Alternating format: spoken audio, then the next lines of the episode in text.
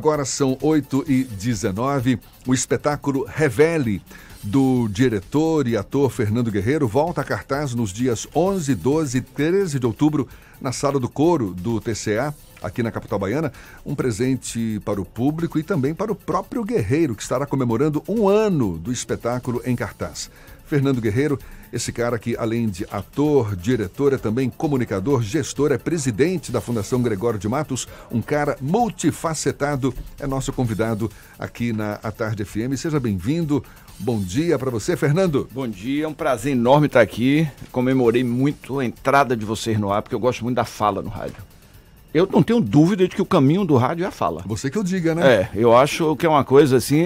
Hoje, você, se você for ouvir música, você joga no, no, no YouTube, você vai para outro lugar. Eu acho que o, a volta do debate é a grande cara. Eu estou há 13 anos no ar, eu sei o que é isso. E hoje, com essas novas tecnologias de, de informação, de comunicação, é uma tendência cada vez maior das pessoas quererem informação, né, Fernando? Eu sou viciado, por exemplo. Eu ouço, falo o dia inteiro no rádio, porque eu gosto muito dessa, dessa coisa, porque o rádio vai direto.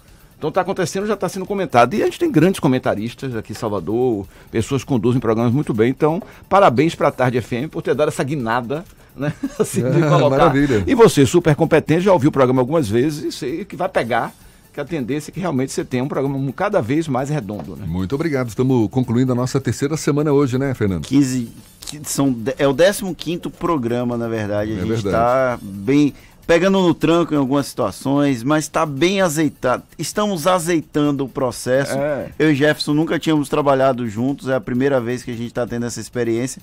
De vez em quando, ainda tem uns. Quem está no YouTube consegue ver que tem os hastes do microfone, não deixa nem a gente se enxergar de Mas vez em quando. Mas já estamos começando a, a, se conhecer mais pelas expressões faciais, né? Um sinaliza com o olho é. assim para o outro, já, já, já estamos nos entendendo. Fernando, você está numa fase especialíssima, imagino eu.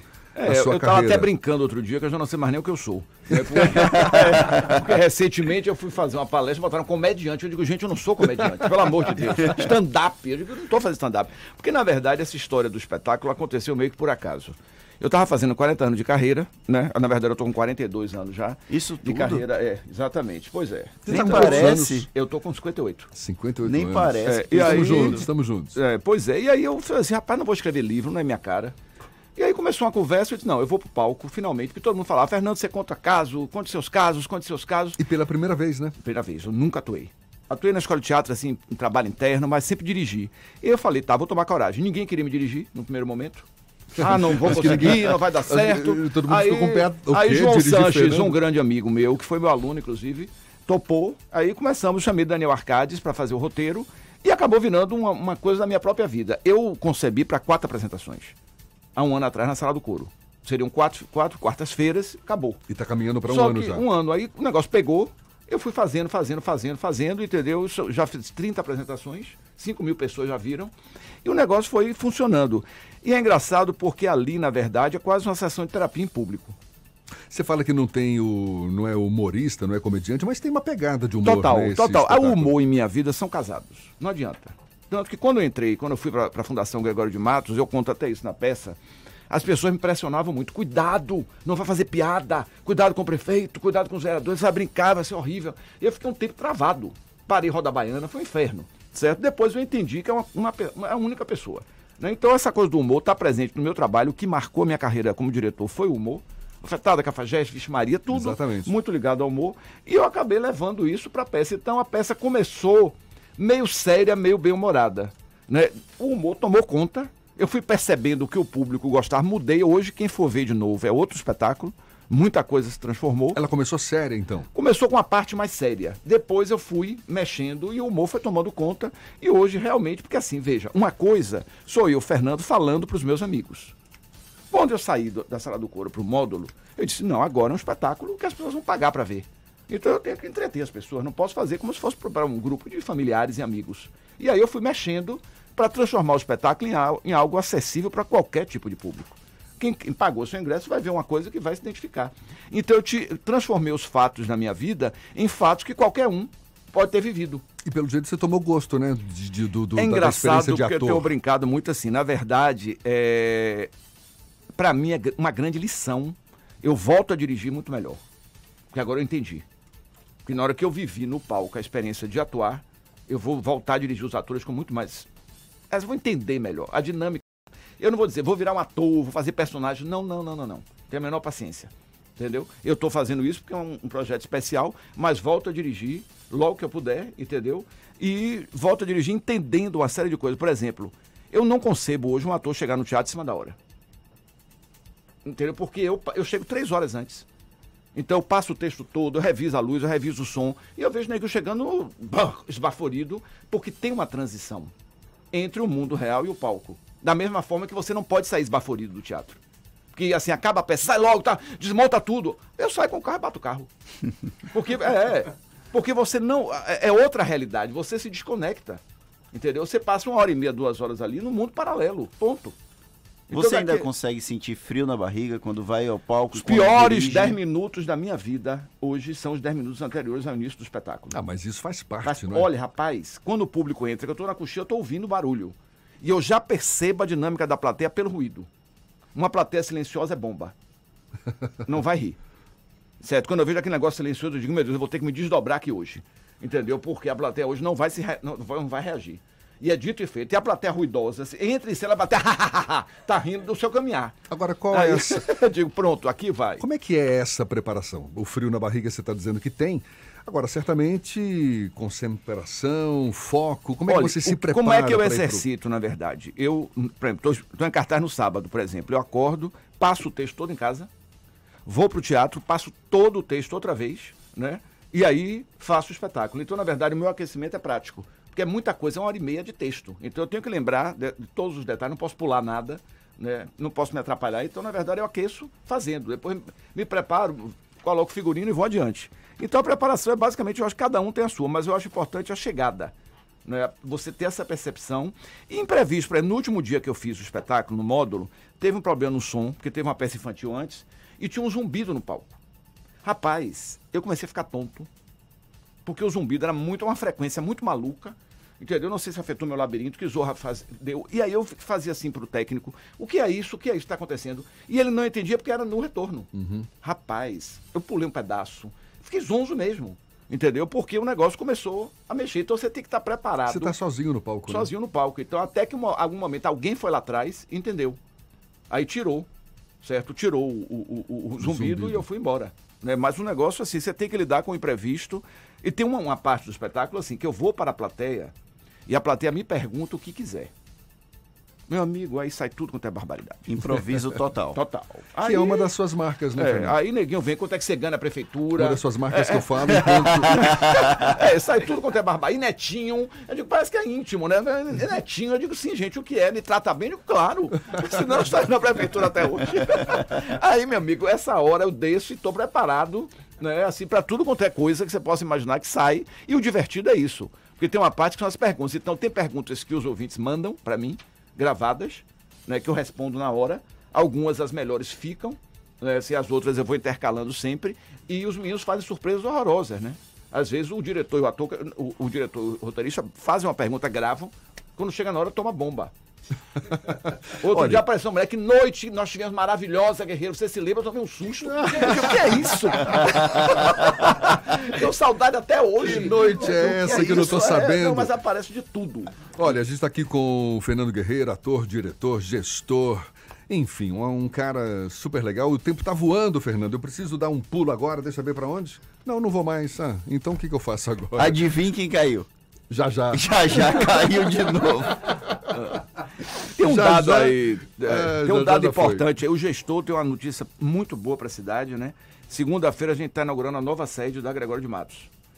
E essa nova sede ela vem acompanhada de novos equipamentos culturais. Então a gente vai ter um café-teatro no New Dispense, a gente vai ter o Espaço Cultural Boca de Brasa no centro, certo? É um quarteirão inteiro da Barroquinha, uma parceria da prefeitura com o IFAM, através do PAC Cidades Históricas, né, governo federal. Agradecer aqui a Carlos Amorim, Cátia Borgé, a Bruno, ao, ao, prefeito. Então, assim, é um, um, a gente vai criar um quarteirão das artes. Hoje, na Praça Castro Alves, da praça até a Barroquinha, são 11, 11 equipamentos culturais que você tem ali. Com um estacionamento, 300 vagas no fundo, entendeu? Então você tem quatro salas de cinema, uma livraria, um restaurante, um café-teatro, uma, uma escola de teatro, né, duas galerias, um pátio, dois teatros. Então é uma coisa Dá muito trabalho separar o Fernando Guerreiro, gestor público e o Fernando Guerreiro, ator, diretor? Tem que virar chave. Para você ter uma ideia, por exemplo, eu acordo, eu não ouço música. Eu ouço notícia o tempo todo, porque é o outro lado do cérebro. Se eu viajar, eu não, não, não, não trabalho. Agora você... Porque você vai em outra onda, em outra vibe, né? Então, se eu entrar numa sala para dirigir, eu tenho que desligar o gestor. Você fala virar a chave e cair na real, né? Porque eu fico imaginando, você inicialmente como diretor, eh, tendo a experiência ali no palco, como produtor cultural. Uma vez na gestão pública, lidando com burocracia, não tem um certo impacto negativo também nesse processo Olha, todo? É, eu digo sempre que o artista, de, uma, de alguma maneira, se ele não tomar cuidado, ele passa vivendo uma bolha. Ele desconecta com o mundo real, prático. Então, quando eu vim para a gestão, foi um choque de realidade. Porque assim, eu não. Primeiro, eu estava preparado, entre aspas, assim, para fazer a transição. Eu sabia que ia ter uma transição aí, né? Não tinha jeito. E eu já vinha de uma experiência, porque a minha formação de economista, todos os meus espetáculos, de alguma forma, eu geri, apesar de ter produtores. Então, os sucessos, a bofetada, eles aconteceram não só porque os espetáculos eram bons, porque tinha uma gestão em cima. Uhum. Que muitos artistas falam, ah, eu não consigo emplacar. Emplaca. O difícil não é estourar, o difícil é manter. Fernando Guerreiro, vou pedir agora Pronto. uma licença. A gente volta a conversar com Fernando Guerreiro, ator, diretor, multifacetado esse cara. E tem perguntas para ele aí, não é? Tá Fernando? bombando a redação do Bahia Notícias. Acho que é a primeira vez que tá todo mundo da redação ouvindo o programa hoje ao mesmo tempo. Receio total. Júnior Moreira Bordalo. Luz, meu abraço, meu querido. Júnior Moreira Bordalo tá mandando a seguinte pergunta: No seu projeto, no seu espetáculo Revele, você disse que passou a ter pavor da palavra projeto, pois sempre tem alguém que quer te mostrar um projeto novo acredita que essa nova junção de vida política, por conta da Fundação Gregório de Matos, fez com que você passasse a ver atores e diretores de forma diferente? Não tenha dúvida, gente. Inclusive, é, quando eu montei minha equipe, né, eu fiz questão, inclusive queria dar aqui, um, mandar um grande abraço para a equipe da Fundação Gregório de Matos, porque eu consegui montar uma equipe excelente tantos funcionários públicos como pessoas que eu trouxe de outros lugares, né? Muito legal. E eu tentei trazer para minha chefia de gabinete uma grande amiga, Silvia Russo, né, que não é artista. Porque para mim, como artista, dizer não é desesperador. Quando eu vou participar de um julgamento de edital, que eu vejo que, por exemplo, o meu recurso não permite eu contemplar um monte de projeto bom, é, é um sofrimento terrível. É então, o lado do gestor, O lado né? do gestor que quer, então realmente é desesperador porque na minha cabeça, por exemplo, eu gostaria de ter grana para apoiar todos os projetos que aparecessem. Bons, claro. Tem muita bomba. Tem projetos apavorantes. Eu nunca esqueço de um projeto que mandaram para mim, que é a contrapartida social era visitar o artista no camarim. Nossa! Não, é, mas é verdade. Você pega bom, mas você pega coisas excelentes. E principalmente, eu descobri uma cidade que eu não conhecia. A área periférica, que se pode chamar assim subúrbio ferroviário tem trabalhos absurdos. Eu queria destacar. Maravilhosos. Que ali é um, é um caldeirão cultural, acervo da laje, o trabalho do Centro Cultural de Plataforma na Vanesca. Ou seja, ali tem grupos, é, é, é, o nome dela, é, lá de, de, de, do Uruguai, né? Assim, Jamira Alves, que está 40 anos ali, um trabalho fantástico. Então, é doloroso. O artista tem que virar o gestor e dizer não. E isso realmente é um sofrimento grande. Agora, que neguinho me enlouquece, por exemplo, eu sou um empregado da população de Salvador. Ponto. Então eu não posso bancar o histérico, né? Então se eu estou andando pela rua, é, porque tem gente que não anda. Tem gestor que pega o carro para ir da rua X até o gabinete do prefeito. Eu não, eu ando e continuo minha vida normal. Então, se eu continuo minha vida normal, eu vou encontrar com as pessoas, as pessoas vão me abordar. Então, vira e mexe, alguém diz assim: Ah, Fernando, eu tenho um projeto para você. Tô almoçando, outro dia no meio de um filme, jogaram pra no meu colo. Depois de terminar o filme, olhe. Eu vou fazer o quê? Eu tenho que lidar com isso e ir administrando, né? Porque faz parte da carreira e tal, tal, tal. Vamos lá. Mas qual é a sua vontade nessas horas? Do cinema, por exemplo? Não, eu não posso agredir as pessoas. Dá cara... Eu já tenho uma. Eu abro um canal, jogo a, a raiva para baixo, né? E digo assim, não, faz parte, né? Do... É, não tem jeito, é aquela coisa. Se você. E eu ainda tenho uma figura pública, tô no rádio, né? Tô no palco agora, então tem uma. Tem casos comigo muito engraçados, né? Porque eu atraio o canal da maluquice, por causa do humor. Então outro dia eu tava tomando um Para café. raio de maluco. É, eu tava tomando um café no shopping da cidade, chegou um cara, uma mulher bateu atrás de mim e falou assim: "Você só está aqui essa hora que o prefeito tá viajando". Aí todo mundo me olhou, né? Você era para estar tá dentro da, da repartição. O que eu vou fazer? Vou bater boca? Não, então, é uma coisa, você tem um controle da sua vida hoje, né? Que você, no momento que você é gestor, você tem que ter um certo cuidado. E você já desenvolve, assim, um projeto maior, porque você já está com essa experiência de gestor há um bom tempo, não é? Você está na fundação desde 2012. Eu estou há praticamente sete anos, 2013 exato, eu comecei. 2013, 2013 é. Você tem pretensões maiores enquanto gestor? Pretensões políticas, por exemplo? Não, não. Eu entendo uma coisa agora, mais do que nunca, né? É, Para você ser político, tem que ter vocação. Como eu tenho vocação para ser ator, como eu tenho vocação para ser diretor, como eu gosto de fazer rádio, então o político é uma vocação. E é uma coisa que realmente eu respeito, mas não me apaixona de maneira nenhuma.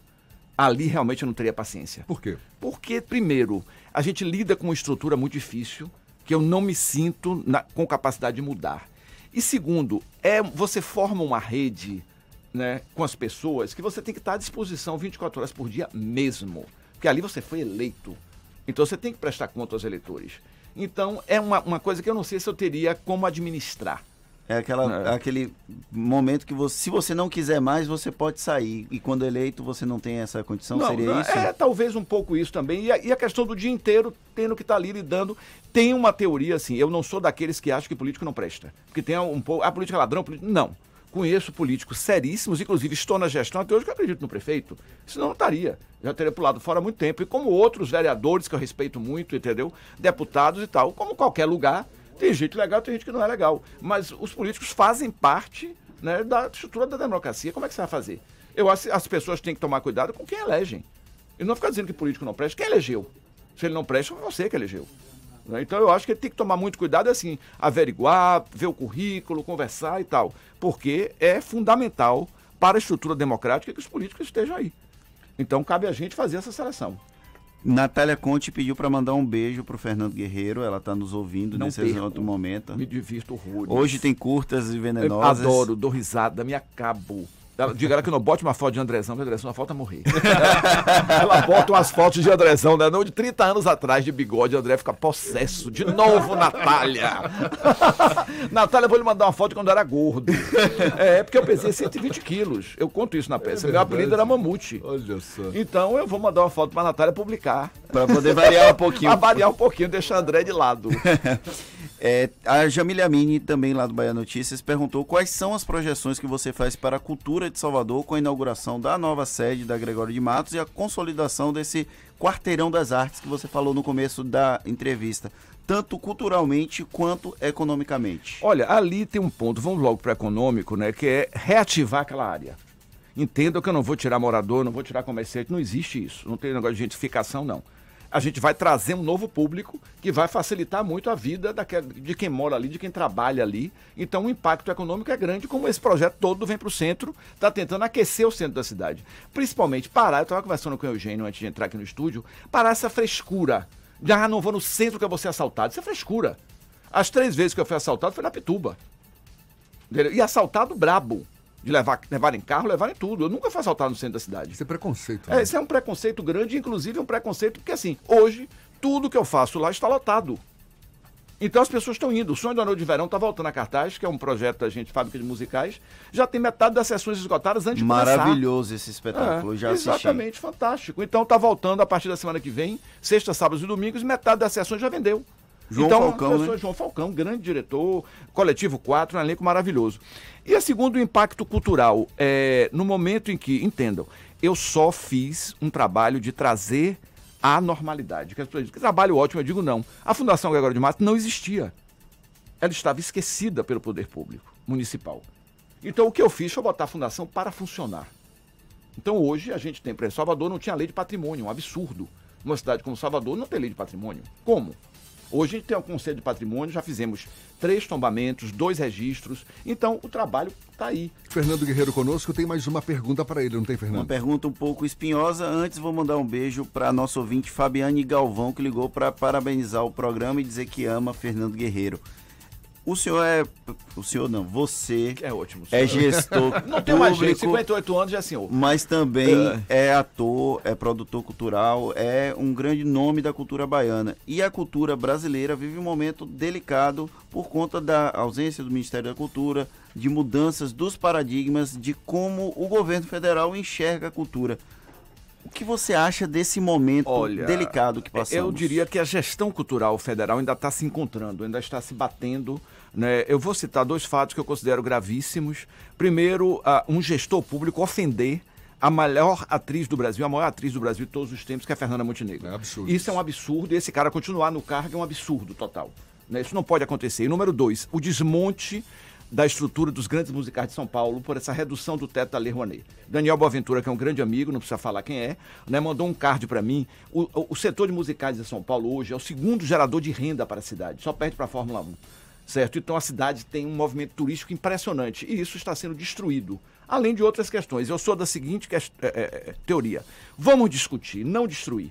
O que dá certo não pode acabar. O que está dando certo tem que continuar. Pode se modificar. Então eu acho que a grande questão hoje, a política cultural do governo federal não pode ser destrutiva. Ela tem que ser construtiva. E na torço para que se chegue a algum ponto de consenso aí. Thaís, é, Thaís, ó. Fernando, Thaís, Thaís vem depois. Fernando, olha, muito obrigado. Uma obrigado delícia ficar conversando com você aqui. Satisfação, tá? Que você tem aí um longo caminho, muito proveitoso ainda pela frente, que a gente vai ficar do lado de cá aplaudindo porque é sempre muito gratificante. E que esse programa vá até 10, 11. vai ganhando mais tempo. Valeu, Cada vez mais. É verdade. Valeu. Um grande abraço, prazer enorme estar aqui. E mais uma vez dizer que esse espaço que vocês abriram no rádio é importantíssimo. Né, na Tarde FM, parabéns aí, né, muito bom, mandar um abraço para a Luzbel também, da, da Bahia Notícias, dizer que é sensacional a gente estar tá com esse espaço de fala,